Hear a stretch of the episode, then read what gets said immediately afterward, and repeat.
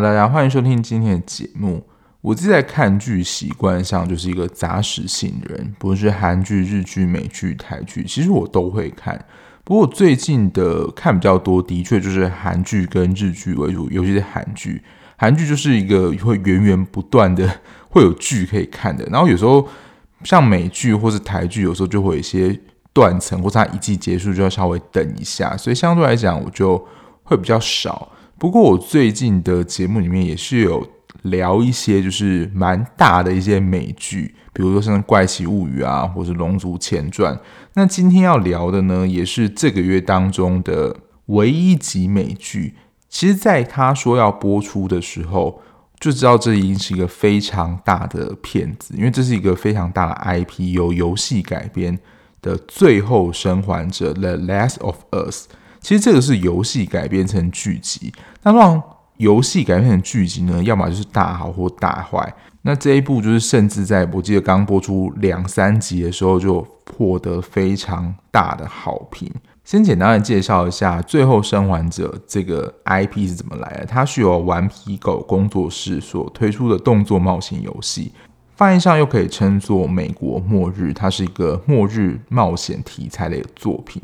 那它这个末日冒险题材呢，我觉得在目前世界经经过疫情的洗礼过后，你会觉得是蛮有可能会发生的事情。它的故事背景是说，整个世界陷入了因为虫草菌的威胁感染，只要人呢被这个虫草菌感染之后呢，其实就是真的会变成丧尸化。所以只要一被感染之后丧尸化，目前还没有解药能够。解决这个尸化的人，所以在世界各地呢，就造成了恐慌，甚至是族群的灭绝。那其实这样的状况就有点像战争一样。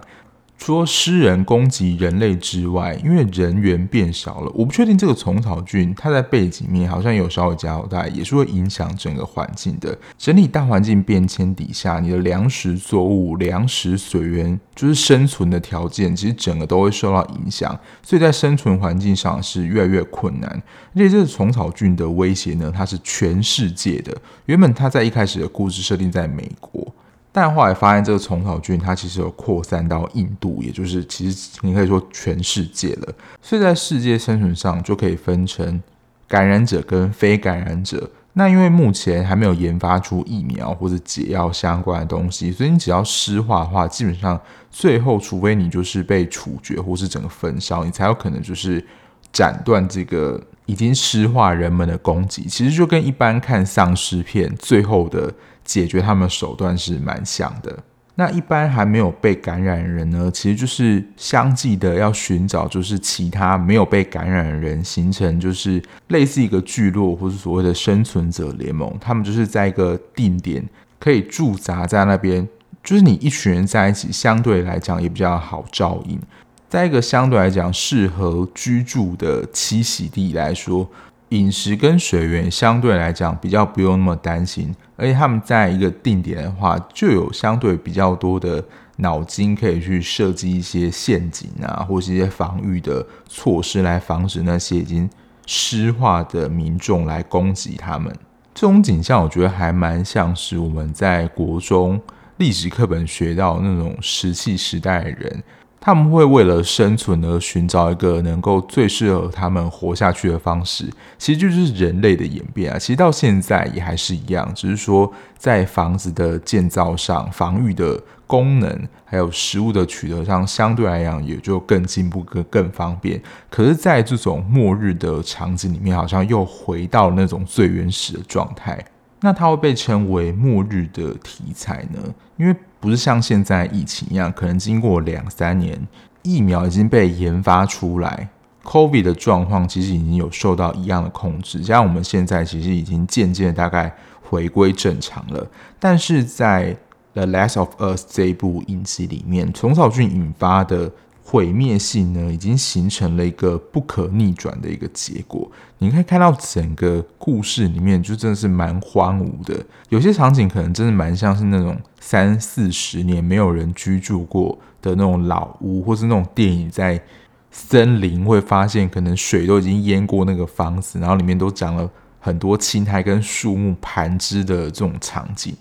这在它整体的世界观的设定。那主要角色上，他是描述了男主角 Joe 呢，他为了要护送 Ellie，是受到火影这个组织，他希望 Joe 呢能够护送这个 Ellie 到他们的本部去，然后在路途当中发生的一个故事。那最主要是聚焦在 Joe 跟 Ellie 这两个人在冒险旅途中相互照顾跟陪伴的故事。Ellie 呢，她某种程度上就是一个天选之人，就是她在被咬后或被抓伤后，其实他是不会发病的。他的确也会留下痕迹，而且可能也会露出那个要发病之前的一些征兆。可是他不会真的像其他人一样，如果被抓或是被咬之后，会整个丧尸化。所以火影呢就推测说，Ellie 她本人就是一个自带抗体的人。在一开始看到 Ellie 这个角色的时候，其实我觉得他是一个蛮豪爽的人。可是我在看整体过程当中，其实更直白的说，他其实是你会觉得还蛮屁的，真的有一个屁孩感。因为的确他在年纪上也是大概十三、十四岁左右，也因为他不会发病的关系，所以也被各个单位列为想要研究对象，就觉得他身上一定有一些基因啊，或者一些。可能的因素可以来制作抗体，进而拯救这个世界。虽然刚刚讲他们是受到火营这个单位的委托，请救护送 Ellie，不过一开始火营这个单位呢是把 Ellie 囚禁起来的，所以 Ellie 其实一开始对人有非常强烈的不信任感。他在行动上，我觉得真的还蛮不像一个国高中生，或者真的说他是一个非常能够独立的一个青少女。那我要先说，我个人是没有玩过游戏的，我偶尔就会在实况稍微看一下，说有人玩这样。然后我最主要那时候有看实况是二代，一代我没有看，因为一代我记得游戏发布是有一段时间了。不过我知道啦，就是这个游戏上一代呢可以说是封神，可是呢二代呢就真的是被骂到流汤，很难得有是有前后两代评价这么两极的游戏。真的是第二代，真的批评到体无完肤诶。然后这个游戏呢，我就稍微去看一下画面，它最主要就是有剧情跟一些动作，就是里面有一些打斗的场景嘛，或是你遇到其他人，你要去交涉。因为其实大家也都会害怕说你是不是感染者，因为在还没有发病之前，其实是看不出来的，跟一般人是一样。不过在发病前呢，比如说你有被咬啊，你的手或是脚，看你是哪里被咬到，你就会露出那个就好像等等会被感染的样子。在逃脱的过程当中，除了会遇见其他的生还者之外，因为这就是一个世界性的局势嘛。那这个时候呢，其实政府跟军队还是在线哦，所以其实还是会有一些政府跟军队的管控军会来。你要说巡视或是驻扎在一个地方，来看看说还有没有其他的感染者或是其他的生还者可以进行搜救。不过我在看剧情里面，他们好像就是把生还者这件事情相对比较低了，也可以说他们的确也比较谨慎啦。可是有可能被误杀的人就是相对来讲比较多。目前第一季总共有九集，那每一集大概是四十到五十分钟不等。我记得第一、二集是最长，大概有将近一个小时。我记得在播到第二、三集的时候，因为我这一部我是跟播，就已经有消息就是接获了第二季续订的消息。我之前有说过，美剧通常要能够获得续订，蛮大的一个因素就是收视率嘛。有收视率，有观众才会有赞助，或是整体的收视率还有评价等等。我自己本身是没有粉丝滤镜来看这部作品，我个人觉得不到神作，但我觉得是我会推荐的作品。主要是这个题材的改编呢，还有它整体的氛围，那种末日丧尸感，还有美术的表现，我觉得表现得蛮不错的。接着我来简单的分享一下，就是我看完这九集的心得。接下来就会简单的分享一下我看完第一季前九集的一些心得跟想法。那如果你是非常会害怕被爆雷听众呢，可以先关掉节目，去把这一部看完再回来听。那在爆雷的影响程度上，我个人觉得还好，有一点点影响，但是你大概可以猜得出它后面剧情的方向怎么走。在最后《生还者》这部作品上。我后来知道了，它其实在整体的剧情跟游戏的还原度是非常高的，包括里面的台词互动都是从游戏整体这样搬过来的。当然，我刚刚说过我没有玩过游戏嘛，所以其实它也真是蛮像在看一场真人演的电影的那种感觉。那我觉得第一个这部作品的特色，除了它的背景是这种末日题材背景之外，蛮重要的，我觉得是一种绝望感的营造。除了面对生存的焦虑之外呢，其实他们在路途当中，就是护送探索的过程当中，是有遇到一些其他的生还者。不过大家就是人心惶惶嘛，所以也不知道说，诶，你到底是健康的还是被感染者？更何况如果是军队那一群人的话，大部分如果就是见到生人的话，一定都会叫我们先趴下，就是先压制他们，因为他们就是有。枪械一些武器能够镇压嘛？通常你也不太能够反抗他，否则他们人多，就是你很可能就被直接射杀。那在这个护送的过程当中，其实旧跟 Ellie 他们遇到了蛮多的生存者，也可以说是可能的潜在伙伴。可是我刚刚说的那种绝望感，也就是这些潜在伙伴呢，最终都还是离他们而去。比如说最开始是旧的伙伴 Tess，然后。Bill 跟 Frank 这个在第三集出现，这个好像是一个原创的改编，这一对同志伴侣，然后还有 Henry 跟 Sam，就是他们逃到一个很像西部牛仔场景里面那一对父子。大部分人民呢，通常都是被这些已经被感染人，不论大家是咬到了，然后就会开始感染发作。那 Sam 被咬到的时候，Ellie 他。自己觉得啦，他自己的血是有抗体，能够防止就是被咬的人发病。因为的确他被囚禁起来，就知道说他是不会发病，所以他自己有抗体这个假设的可能性是蛮高的。可是最终呢，Sam 还是发病了。虽然 Ellie 不会因为被咬感染而发病，可是他还是有可能被咬死啊。所以最后呢，Henry 只好射杀 Sam，然后他最后绝望的拿枪自尽。刚刚有说到这部的一个蛮大的重点是在描写 Joe 跟 Ellie 这一对，算是伙伴，从一开始不信任，甚至 Joe 就觉得 Ellie 是一个很麻烦的人，到相互 cover、相互营救，然后相互照顾，这种在困难时刻伙伴共同生存，然后相互支持的力量，其实是很重要的。我觉得在这种情况下，还有人可以一起面对，甚至走下去的这种希望感。真的是帮助我们在这种困境当中，好像还有一丝丝的希望能够支撑下去。因为如果没有人陪伴自己面对这种环境的话，那种绝望感真的是会整个冲上来，然后我们的生存意志可能也会下降非常多。因为可能都会想说：“哦，大家都已经死了，那我自己活在这个世界上到底有什么样的意义？”看这种末日灾难片呢，我觉得蛮容易唤起我们自己的死亡焦虑的。而且我觉得这一片的题材，因为在疫情过后，所以你会觉得这件事是有可能发生的。比如像是那种陨石撞地球啊，或者像宁静海那样上太空，我觉得离我们的想象都有点太远了。过往我自己在看这种灾难片的时候，我都想说，我自己一定要想办法活下来。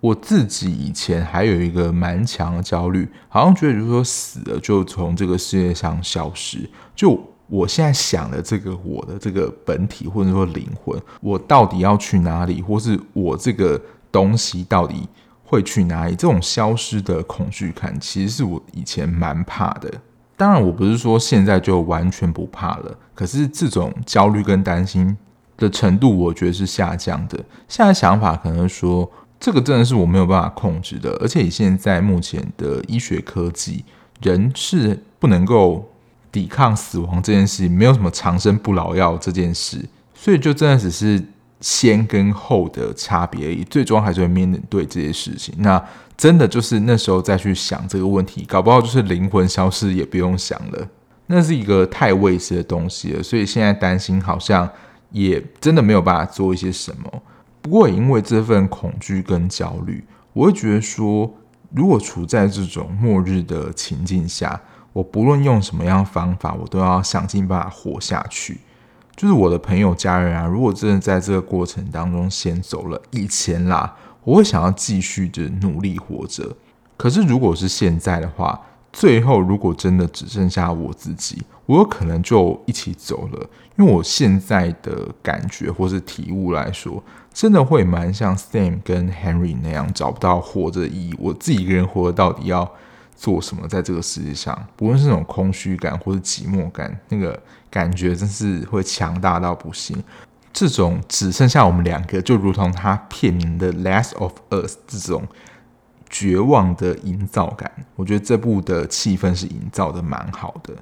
第二个点，我觉得是场景非常的用心，因为刚刚说到这整个故事，你可以说是横跨美国这个过程，所以它的场景呢，我觉得是非常多元，包括一开始囚禁艾莉的房子里面的脚铐啊，还有那种破烂的氛围，还有他们经过下水道，我觉得这个也是一个平常我们不会进入的地方，他们要穿越下水道，真的很像在看那种。比较早期的美国片那种感觉，的确这一部也有一些复古的因素，但这个复古因素，因为就是美国那边的文化，其实相对来讲，如果你不是那么熟悉的话，可能会比较 get 不到那个当时怀旧氛围，不像现在，可能比如说我们看台剧啊，它如果推出那种七八零年代才有的元素的话，我们觉得非常的熟悉，或是亚洲的，甚至我们也 get 到。还有像是他们遇到 Sam 跟 Harry 那个村庄里面，我就真的觉得很像那种牛仔城市乡村风那种复古的风格，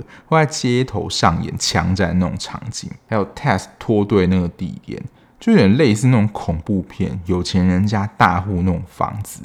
里面的格局可能就是在地下储藏室里面会有鬼跑出来那种房子，还有一个华丽大厅。不过就因为在这个。感染之下，我觉得就真的是像是一个废墟了。还有出现真的像是早期六七零年代那种大型卖场，很古老的一种味道。还有时间跟地点都有一些差别。还有经历下大雪的聚落村子，还有草原，像这种末日，然后它又是一个你要说感染丧尸的题材。其实以尺度上，就是画面的恶心程度，我个人真的觉得算是还好。因为美剧，我觉得真的没有在管尺度，也不论是新三色或这种恶心的这种大尺度的风格来说，这一部《最后生还者》，我觉得真的算是小儿科而已。然后特别提一下，就是这一部里面的感染者，他不像那种像是《尸战朝鲜》啊，或是像《阴尸路》那样，他可能就是人。的变异，可是你可能还能够看得出来说他原本到底是长什么样子。可是，在这一部里面的，你要说美术或是一些变异的感染者，你会觉得他可能就像进击的巨人那样，可能有畸形种。我要一个卡通的代表人物来形容，不过我觉得这可能蛮多人可能会不知道的。我觉得感染者蛮像是护宇吕弟。就是《幽游白书》里面的一个反派，他在变身的时候，就是最终变身会有一些突起的样貌，我就觉得就是他跟一般的被感染者又不太一样，或者是很像一些恐怖题材里面的头脑食人，就你可以看出他跟别人不一样，他的能力跟生存能力应该是更高的。不过也蛮佩服啊，像这种特殊化妆，我觉得应该都是要画蛮久的。刚刚好提到这一部的还原度，不论是角色、台词、场景都非常高，而且我觉得这个美名真的是给他一个很大的称赞，就是被誉为改编电玩最成功的影集。我是真的不晓得游戏到底有多神了，但如同我一开始说的，我觉得是还不错作品，但有没有到神作，我个人是觉得还好。那我看完去找一些资料，大幅度改编了，就是跟游戏比较。完全走向不同，就是第三集，就是 Bill 跟 Frank 的剧情。在游戏当中，我不确定他们是不是同志，不过他们的确就是男性伴侣的关系，是比较隐晦的在描述他们两个关系里面。因为我自己没有玩过游戏啦，可是我在看第三集就想说，嗯，怎么画风一转，一开始出现都是我没有看过的人，这主要在第一集、第二集出现 Joe 跟 Ali 到哪里去？他们不是主角吗？其实第三集我也有点像是单独被拉出来的一篇故事，游戏里面就有设定他们两个人的关系，不过在影集里面，他们两个人的故事就是被特别拿出来写了这一段，他们两个人也是相互的扶持，在这个被感染的世界相互扶持的活下来。我觉得特别令人感动，就是在这段剧情里面可以看到两个算是伴侣之间相互照顾，还有一些日常生活画面。我记得还会有种草莓的场景，因为他们就是有点类似在他们地方自给自足这样的生活下去。哎，他们的排外性也是非常高的，因为他们也不知道，也不确定可能被感染人会从哪边过来，所以其实，在他们的房子周围设置了蛮多的陷阱，可能会着火啊、爆炸、地雷等等，就是要让他们的生活能够继续下去。然后他们的确也算是相互一起活到老年，不过就像是一般的现实生活一样，就当我们步入老年的时候。疾病啊、衰老啊，这些都会慢慢的在我们身体当中发酵。我们可以看见，Bill 就是在越老的时候，身体状况就越差，感觉他就是会比 Frank 先走。他其实也知道，可是我觉得在第三集能够大获好评，这个改编很成功的原因，就真的是在这种末日之下，见证两人这种能够一起相互扶持、相互照顾，然后。关系越来越紧密的这种甜蜜陪伴感，跟整部影集的风格其实有非常大的反差。不过也因为同性伴侣这样的题材，就是引发了部分民众反弹。我想这边指的应该是美国那边的民众了，因为本来种族啊、性倾向这种就是很敏感的议题。然后现在有些剧就是为了要政治正确，所以刻意的加入很多或是营造啦那种很多元的感觉，这种有时候我觉得太刻意的。但如果他原本的设定就是这样，然后我觉得他能够把原本一个小小的支线展开成，就是发展成一集，我是觉得这个编剧还蛮厉害的。而且在剧情的设定上。Ellie 本身的设定就是一个女同志，其实这在第一季的剧情里面，我们可以看到她跟 Riley 的关系，其实有透露出一点，而且我觉得是还蛮明显的。那因为我看过游戏第二季的实况，所以我记得在第二季里面，Ellie 的一些感情其实有更多的描述。但因为这个其实在本身角色还有故事的设定上，本来作者他就描写成他们的。性倾向就是同志了，所以我觉得这真是没有什么。可是我也是不太喜欢为了追求政治正确而加入了某些其实你在剧情当中很不连贯的一些元素。那我觉得前面的大概前五六集我都蛮能够猜到剧情的走向，还有我觉得说哦，大概就是这一部剧情的风格，就是 Ellie 跟 Joe 一直处在一个。也不能说是逃亡了，但的确想要找到一个庇护所的感觉。不过就在因为 Joe 受伤，就是他被人家从马上打下来之后，Ellie 独自去求援，就是他们进入另外一个村庄。我记得是八九集的时候，因为 jo 受伤，然后 Ellie 要去求援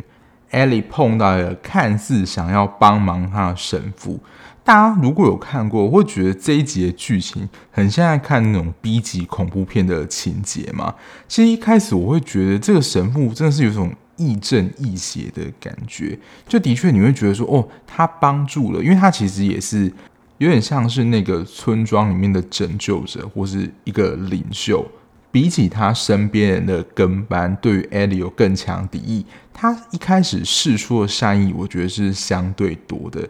可是看到中后，大家也知道，就是恐怖片情节，然后也是这种反差最大的。神职人员呢，是一个会吃人肉，或者你说更精确，可能是小孩或是婴儿的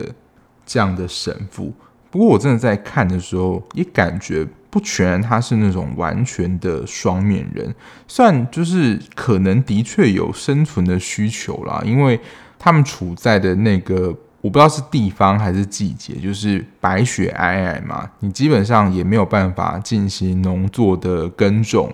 那你去外面打猎的话，因为现在冬天，动物也在冬眠，所以你能够猎到的也不多。那你要火啊什么，其实资源来讲都相对的少跟困难。所以在吃婴儿这件事情上，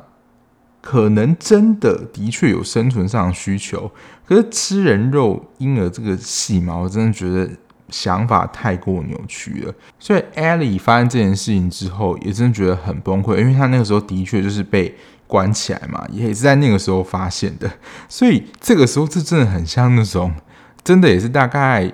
十几二十年前那种恐怖电影，就在厨房里面，然后就整个很灰暗、很脏，然后里面血整个喷的到处都是啊，然后可能手机还被挂起来，然后里面的器官都有各自不同的用途。那亚洲片有时候也蛮常出现，像是人肉叉烧包，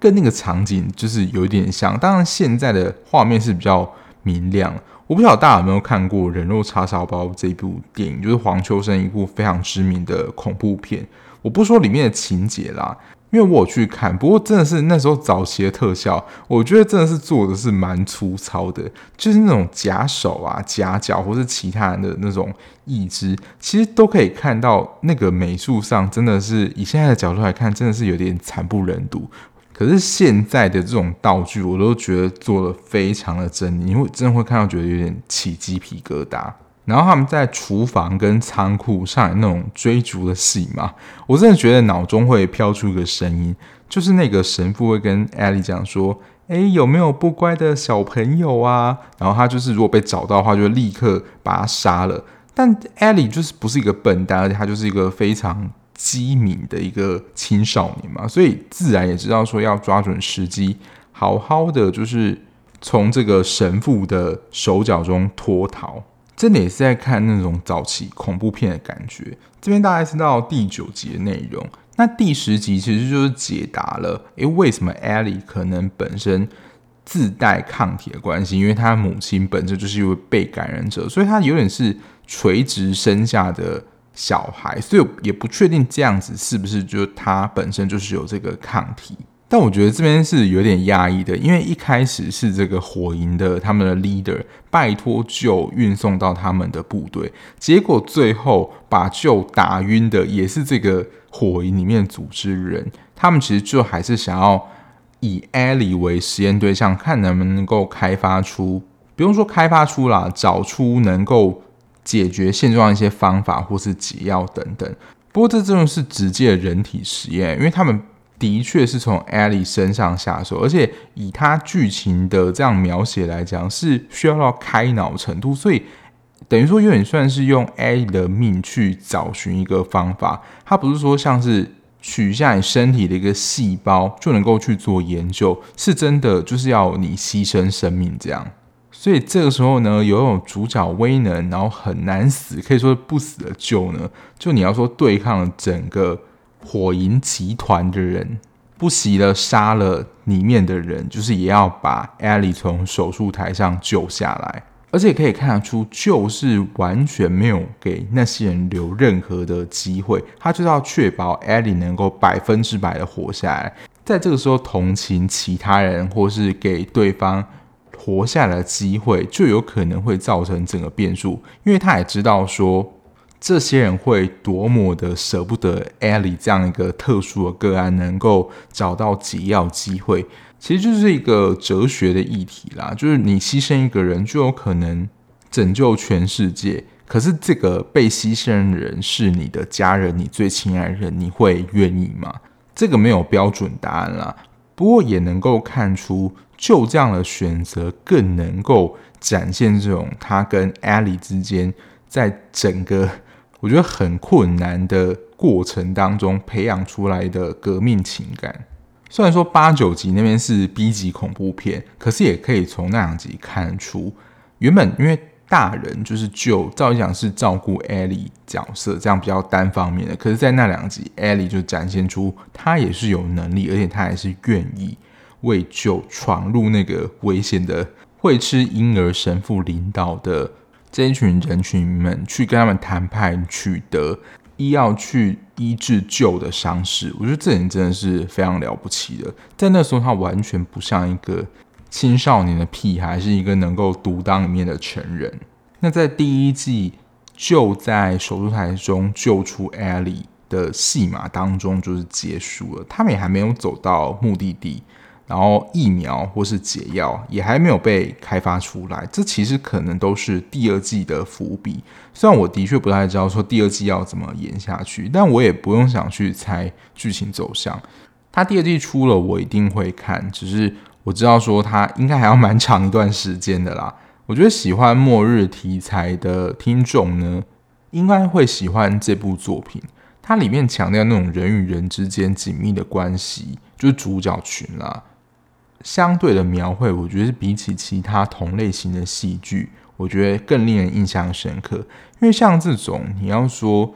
末日题材，或是这种相互自相残杀的，蛮多会描写人心的险恶跟猜忌。可是我不知道是国籍，也就是它是美剧，不是韩剧或日剧，比较多会描写那种人心的相互猜忌或自相残杀。这个不是那个路线，反而是强调关系的紧密。因为真的是经过大概两年的疫情啊，所以再看里面的一些处理方式，你也会觉得好像在我们的经验当中，好像的确也有出现过这样的场景。当然，可能其他国家更有啦。比如说，我觉得比较极端，就是当初我们也知道说感染力很强，那如果得到了 COVID，那你又因为是 COVID 而过世的人们，其实是不能够。就是放太久了，你可能就会很快被火化。看到那些军队处理被感染人们的方式，你就会燃起了过去一两年的这种记忆，是真的会有一种感觉，就是活着真好。好啊，以上就是由知名电玩 IP 改编的《最后的生还者》影集的一些心得。第一季啦，跟大家分享。第二季确定是要再等，我觉得至少六个月跑不掉。上次有看到一些零碎的相关新闻，但我记得是要等更久啦。所以如果你就是想要等待的话，我觉得也可以放着没关系。不过就大家是一部末日题材的生存作品。那今天节目就到这边啦，感谢大家收听。那这一集呢是这个月的最后一集，所以呢接下来应该就是上片的同一天就会办下个月听众自选的一集节目啦。那也希望听众呢能够上我的 IG，在资讯的地方投下，就是你在下个月其中一集由听众自选的节目，看要来聊哪一部剧，有可能是新的，也有可能旧的。那我整理好之后呢，会在上片的当天放在我的 IG 供大家投票。那最后还是跟大家呼吁跟拜托一下，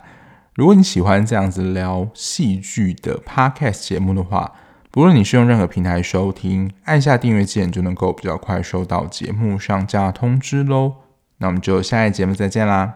拜拜。